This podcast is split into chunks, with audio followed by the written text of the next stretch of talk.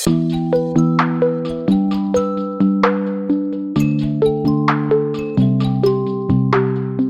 Jurastudent kennt man es. Irgendwann hat man von den Lehrbüchern genug. Damit das Gewissen trotzdem rein bleibt, könnt ihr jede Woche bei mir einschalten. Das ist Jura to go.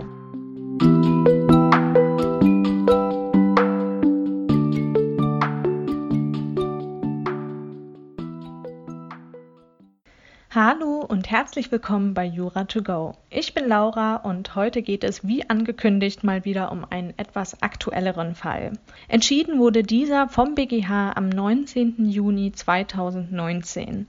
In dem Urteil geht es um die hoch umstrittenen Voraussetzungen der Heimtücke, insbesondere um die Anforderungen an die erforderliche feindselige Willensrichtung.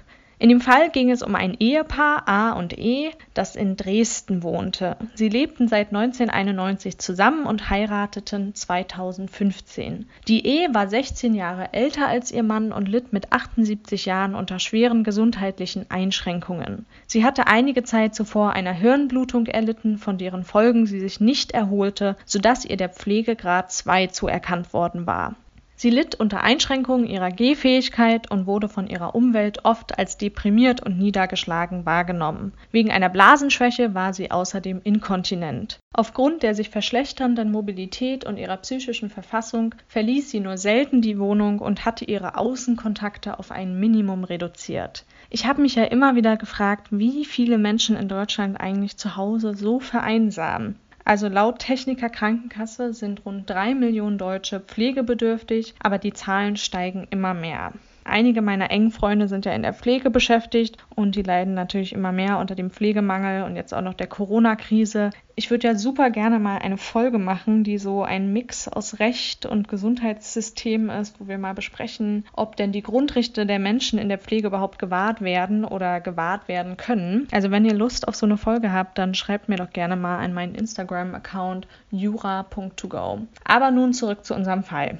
Ab März 2017 war A, also der Mann der E, bei einem Taxiunternehmen beschäftigt. Seit seinem 15. Lebensjahr spielte er aber an Automaten, wodurch er teilweise viel Geld verlor. Im Frühjahr 2018 spitzte sich die finanzielle Situation zu, sodass ab April 2018 keine Miete mehr gezahlt werden konnte. Bis März 2018 hatten sie die Stromkosten noch sporadisch, ab März dann gar nicht mehr gezahlt. Sie erhielten viele Mahnungen von diversen Unternehmen. Unternehmen. A behielt wiederholt seine Bareinnahmen als Taxifahrer ein, anstatt sie ordnungsgemäß an seinen Arbeitgeber abzuführen. Als der Arbeitgeber das mitbekam, forderte er den A dazu auf, seine Einnahmen abzurechnen. A reagierte darauf nicht und erschien auch nicht zu einem am 15. Juni 2018 anberaumten Mitarbeitergespräch. Deshalb wurde ihm an diesem Tag das Taxi weggenommen und fristlos gekündigt. Er wurde dazu aufgefordert, den Fehlbetrag innerhalb von drei Tagen zu erstatten. Zudem wurde eine Anzeige angekündigt und A fürchtete, keine Anstellung als Taxifahrer mehr finden zu können. E wusste zwar von der allgemein schlechten finanziellen Lage, hatte aber keine genauen Kenntnisse. Von den Unterschlagungen zum Nachteil des Arbeitgebers und der deshalb erfolgten Kündigung hatte ihr A nichts erzählt. A glaubte, dass er E von allen diesen existenzbedrohenden Tatsachen verschonen müsste. Er nahm an, sie würde es nicht verkraften, wenn er sie mit der Realität konfrontieren würde. Er erzählte ihr deshalb nichts von der Kündigung und dachte darüber nach, zunächst E und dann sich selbst zu töten. Mit ihr hatte er zu keinem Zeitpunkt darüber gesprochen, ob sie auch gemeinsam mit ihm aus dem Leben scheiden wolle. Schließlich nahm er einen Hammer, ging zu der im Ehebett schlafenden E und versetzte ihr neun wuchtige und schließlich tödliche Schläge gegen den Kopf. Hierbei war ihm klar, dass sie sich in dem Bewusstsein schlafen gelegt hatte, dass ihr keinerlei Gefahr drohe. Bei seiner Tat nutzte er bewusst den Umstand aus, dass sich die schlafende E weder eines Angriffs versah, noch aufgrund des Schlages zu irgendeiner Gegenwehr fähig gewesen wäre. Einziges Tatmotiv des A war, E durch die Tötung ein Leben im finanziellen Ruin zu ersparen. Nach den Hammerschlägen versuchte der A, sich durch Schlafmittel umzubringen, der Versuch blieb aber ohne Erfolg. Die Frage war, ob sich A wegen Mordes nach dem Paragraphen 212 Absatz 1 und 211 strafbar machte. Das Landgericht Dresden hatte das Mordmerkmal der Heimtücke als nicht verwirklicht angesehen, weil es laut diesem an der feindseligen Willensrichtung fehle. Die Staatsanwaltschaft legte gegen diese Entscheidung Revision ein, sodass der Fall vor dem BGH landete. Wir prüfen wie immer zuerst den Tatbestand. Zuerst können wir festhalten, dass der A die E durch Schläge mit dem Hammer getötet hat. In Betracht kommt als objektives Mordmerkmal die Heimtücke.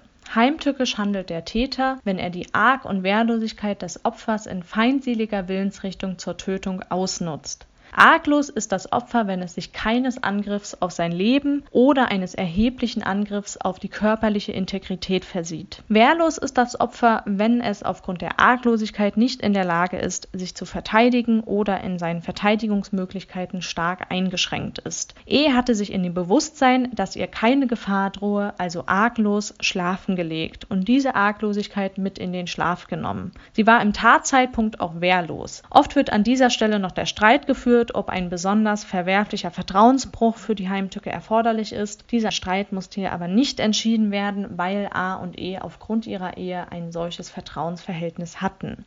Wenn ihr diesen Streit aber ausführlich hören möchtet, dann hört gerne nochmal meine Folge zur Theorie zu Mord und Totschlag. Vorliegend ist jetzt aber fraglich, ob A in feindseliger Willensrichtung handelte, da er E lediglich ein Leben im finanziellen Ruin ersparen wollte. Bei einer Tötung zum vermeintlich Besten des Opfers kann nur in Ausnahmefällen die Heimtücke ausgeschlossen sein. Zum Beispiel, wenn die Tötung in einer Situation geschieht, in der das Opfer zu einer autonomen Willensbildung selbst nicht in der Lage ist und der Täter zu seinem vermeintlich Besten zu handeln glaubt. Ein anderes Beispiel ist gegeben bei dem sogenannten erweiterten Suizid. Das menschliche Leben, auch ein leidenhaftes, ist ein höchstrangiges Rechtsgut und absolut erhaltungswürdig. Das Urteil über seinen Wert steht keinem Dritten zu. Weil jeder Mensch, insbesondere aus religiösen und weltanschaulichen Gründen, höchst unterschiedliche Vorstellungen vom Wert des Weiterlebens in schwierigen Situationen hat, darf sich kein Dritter anmaßen, hierüber bestimmen zu wollen, ohne den Betreffenden so weit möglich vorher gefragt zu haben. Die feindselige Willensrichtung fehlt also nur, wenn sie dem ausdrücklichen Willen des Getöteten entspricht oder aufgrund einer objektiv nachvollziehbaren und anzuerkennenden Wertung mit dem mutmaßlichen Willen des zu einer autonomen Entscheidung nicht fähigen Opfers geschieht. Ansonsten hat ein Schuldspruch wegen Mordes zu erfolgen. Der A hat hier bewusst davon abgesehen, die E vorher zu fragen, obwohl die E dazu in der Lage gewesen wäre, ihren eigenen Willen auszudrücken. Deshalb ist hier eine feindselige Willensrichtung gegeben, da eine ungewollte Tötung grundsätzlich einen feindseligen Angriff auf das Lebensrecht des Opfers darstellt. A tötete die E also heimtückisch. Außerdem hatte A Vorsatz bezüglich der heimtückischen Tötung der E. In Betracht kommt noch das subjektive Mordmerkmal der niedrigen Beweggründe. Niedrige Beweggründe sind auf tiefster Stufe stehende und daher besonders verachtenswerte Tatantriebe. A wollte E töten, um ihr ein Leben im finanziellen Ruin zu ersparen, sie also eigentlich vor einer für sie aus seiner Sicht unerträglichen Lebenssituation beschützen. Ein solches Motiv steht nicht auf sittlich tiefster Stufe. A handelte also nicht aus niedrigen Beweggründen.